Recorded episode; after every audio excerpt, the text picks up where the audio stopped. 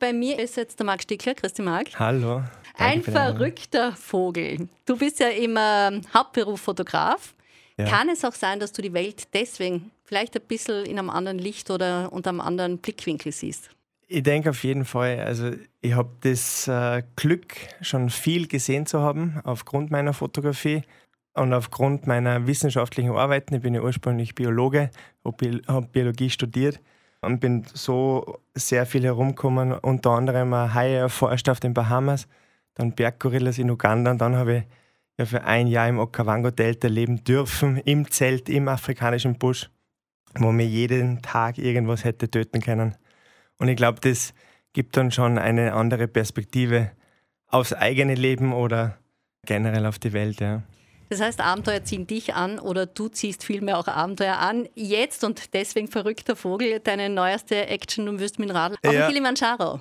Ja, genau. Also ich möchte mit dem Rad auf den Kilimanjaro, auf dem höchsten Berg Afrikas, ich mache das aber nicht, weil ich als Marc Stickler so dastehen möchte und sagen, ja, cool, guter, guter Typ und ähm, mache das, sondern ich möchte mit dem Projekt eine Schule unterstützen in Arusha, die mir sehr am Herzen liegt, die Schule von der Anna Molell, die sie einsetzt oder eingesetzt hat für körperlich beeinträchtigte Kinder, ähm, die in der Maasai-Kultur als verhext gelten und dem Tode überlassen werden.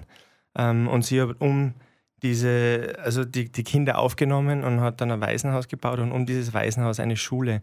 Und warum ich vorher eingangs gesagt habe, eingesetzt hat, sie ist leider verstorben.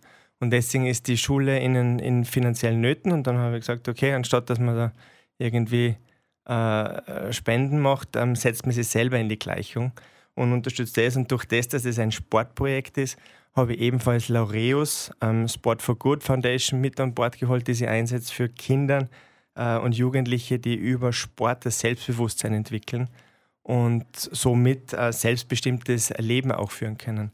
Und das ist äh, so Menschen stärken, das ist eigentlich so mein, das was, ist das, was mich antreibt, so mein Wofür, äh, wofür ich aufstehe in der Früh und dann schaue, was kann ich dazu beitragen, um die Welt ein kleines bisschen besser zu machen in meinen Möglichkeiten. Eine tolle Mission, ein tolles Ziel, aber schon sehr ambitioniert das Ganze, oder? Wie schaut es denn da aus mit deinem Training? Du bist ja eigentlich kein Profisportler, oder? Ja, sehr, ja das Training, ähm, das ist so eine Sache. Also ich habe intensivst Radfahren begonnen am 1. Juni. Diesen Jahres? ja, diesen mhm. Jahres. Vorher habe ich Radfahren gemieden. Ähm, das war, da hat, hat mir ein, ein Freund dazu gebracht, der Daniel Herlbauer, ähm, ein Triathlet hat gesagt, schau, du brauchst ein Rennrad, äh, damit kannst du die Ausdauer besser trainieren und habe mich dann ins Radfahren verliebt. Das war halt nicht immer so eine, eine Liebesbeziehung mit mir und dem Sattel. Oder dann habe ich zum Beispiel auch die Salzkammer gut getroffen, bin ich gefahren, haben wir einbildet, ja, dann mache ich das als Vorbereitung und dann irgendwie nach 9 Stunden 33 bin ich irgendwie mit Ach und Krach ins Ziel gekommen und habe keine Medaille mehr gekriegt, weil der Stand schon zugehabt hat. und ähm, ja, da waren so ein paar Schmankerl dabei bis jetzt im Training. Aber ich versuche jede Woche 300 Kilometer zu fahren. Mhm. Ich bin jetzt auf die Swift-Rolle, also auf die Walzen umgestiegen, ähm, um auch zu Hause trainieren zu können, weil es ist jetzt nicht eine sehr familienfreundliche Sportart. Bin dann doch immer drei, vier Stunden unterwegs und dann habe ich das so auf 5 Uhr in der Früh und 9 Uhr am Abend gelegt, meine Trainingszeiten. Und jetzt ist es ein bisschen ungut draußen. Aber es macht, es macht große Freude, nach wie vor. Du, im Juni hast du jetzt angefangen zu trainieren. Äh, in welchem Jahr? 2025, 2026, 2027? Wann startet dein Projekt? Ah, ja, das, ich glaube, das wäre gut. Nein, es ist tatsächlich im März 24. Okay. Also im März 2024 geht es äh, mit meinem Filmer, mit dem Chris Berkels, geht's nach Arusha und äh, das ganze Projekt wird eben auch gefilmt, fotografiert, damit es dann danach auch einen Vortrag gibt, damit das alles nachhaltig ist. Es sollte nicht so eine punktuelle Unterstützung sein, sondern es sollte wirklich eine dauerhafte äh, Unterstützung sein. Und ähm, genau diesen Vortrag kann man dann natürlich als Firmen sich dann auch buchen, was dann natürlich uns hilft und auch wieder den Projekten. Du bist ja jetzt wirklich einer, der sagt, äh man muss aus der Komfortzone ausbrechen, um etwas bewegen zu können. Ja, es ist einfach der Weg, den ich für mich ähm, gefunden habe, weil wenn man sich nicht bewegt oder wenn man nicht ins Tun kommt, ähm,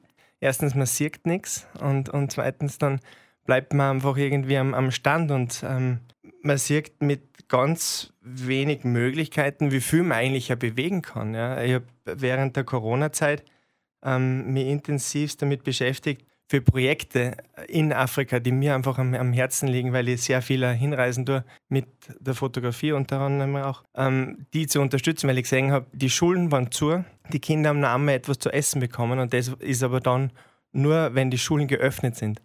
Und ähm, da ich mich einfach auf die Hinterfüße gestellt und habe da äh, versucht, das Food Relief Programm in Zimbabwe für vier Monate lang für 350 Kinder zu finanzieren mit Online-Vorträgen das macht man dann.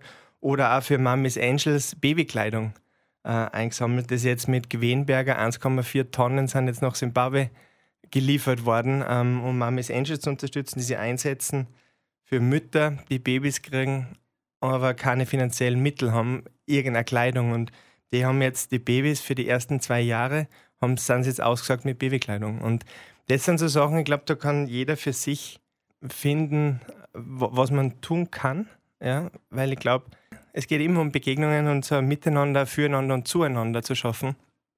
Und ich glaube, für mich gibt mir das in meinem Leben an, einerseits einen Halt, auch für jemanden etwas zu tun. Ja. Man hat einfach ganz einen gewissen Purpose, also warum, wofür man etwas macht. Und es macht dann auch glücklich. Im Grunde ist das für dich auch so deine Sinnsuche im Leben ein bisschen, oder? Ja, es ist mein, mein eigenes Leitbild, hätte ich gesagt. Und ich möchte natürlich auch eine Vorbildrolle für meine Kinder sein, ähm, damit sie sehen, dass es auch Menschen leider gibt, denen es nicht so gut geht, aber man kann etwas tun. Und, und wie du vorher gesagt hast, da muss man einfach ins Tun kommen. Da muss man aus der Komfortzone raus. Es ist oft ungemütlich, ähm, aber das ist, glaube ich, das, was das Leben ausmacht. Es bleibt spannend. Das heißt, die kann aber jetzt auch nichts mehr erschrecken, oder? Ja. Oder wovor hast du jetzt bei diesem ganz konkreten Abenteuer wirklich Respekt noch? den größten Respekt, also Respekt habe ich immer, vor allem was ich tue. Also nicht nur den Menschen gegenüber, den Tieren, der Umwelt, den haben wir immer. Das ist die Grundvoraussetzung, glaube ich, äh, meines Schaffens. Ähm, dass wie man jemanden oder etwas begegnet, so kriegt man es zurück.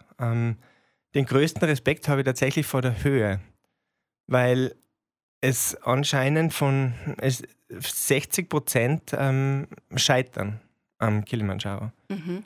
Äh, und das ist, das ist eine hohe Nummer und das ist allerdings sind es die Zahlen der Fußgeher. Und beim, beim, beim Gehen ist ja so, du gehst einen Schritt. Ich war in der Höhe schon in, in, mit meiner Frau in Bolivien. Mhm. Du gehst einen Schritt, du schnaufst, du schnaufst nur mal und dann gehst den zweiten und nur mal und so handelst du halt hoch. Beim Radfahren ist es, da brauchst du halt so eine gute Balance, weil du brauchst eine gewisse Grundgeschwindigkeit, damit du weiterkommst. Ähm, Stützräder haben wir nicht, also somit habe ich da wirklich großen Respekt und ich habe das auch einkalkuliert, ähm, dass eine große Wahrscheinlichkeit besteht zu scheitern. Und das ist okay, weil wir fahren ja nicht rauf, um uns zu beweisen, dass wir das können, sondern wir fahren ja für etwas. Mhm. Äh, und da finde ich es einfach das Wichtigste, ja, ins Tun zu kommen und das einfach zu wagen und sie bestmöglichst darauf vorzubereiten. Und dann ist es so ein bisschen der Bestimmung überlassen, ob man es dann schafft oder nicht. Ich habe es ganz groß eingeplant. Ja.